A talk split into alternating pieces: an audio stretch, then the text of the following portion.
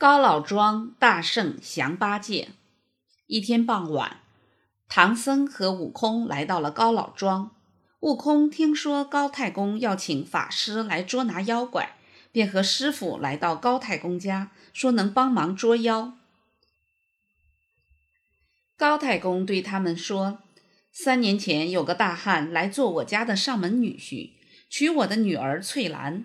我看他相貌堂堂，人也能干。”就招他进了门，没想到他进门没多久，就变成了一个长嘴大耳朵的妖怪，还把翠兰关在后宅，不让他出来。我们夫妇俩都大半年没见到女儿了。悟空听了，拍着胸脯说：“有俺老孙在，太公不用担心。”高太公连忙把悟空领到后宅，悟空一棒砸开大铜锁，放出翠兰。然后他变成翠兰的样子，在房里等妖怪来。没过多久，房里刮起一阵狂风，一个妖怪从天而降。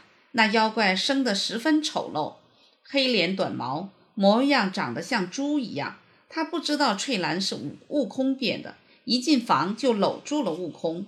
悟空推开妖怪说：“我爹说你长得丑，又无名无姓，来去无踪。”今天还为此责骂我。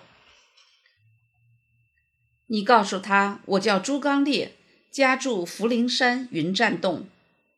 悟空心想，知道了妖怪的住处，这下就好办了。于是他故意说：“我爹请了五百年前大闹天宫的齐天大圣来捉你。”妖怪一听，忙说：“不好，这弼马温有些本事，我得先走了。”这时，悟空现出原形，大叫一声：“妖怪哪里走？”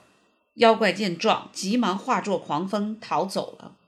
悟空追着妖怪来到了福陵山云栈洞。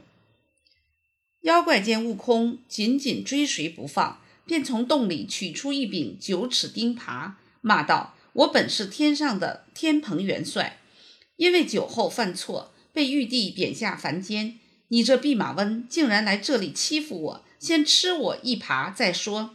说完，他举起钉耙和悟空打了起来。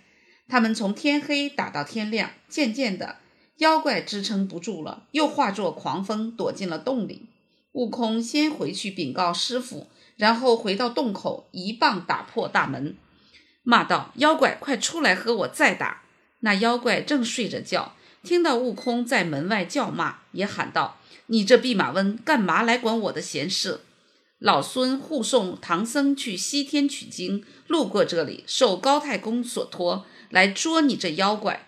妖怪一听，忙走出来向悟空行礼，说：“观世音菩萨叫我在这里等取经人，请带我去见师傅吧。”悟空半信半疑的捆着妖怪回了高老庄。妖怪见到唐僧后，连忙跪下磕头叫师傅，并把菩萨点化自己的事告诉了唐僧。唐僧十分高兴，给他取名为猪八戒。然后师徒三人辞别高太公一家，继续向西去了。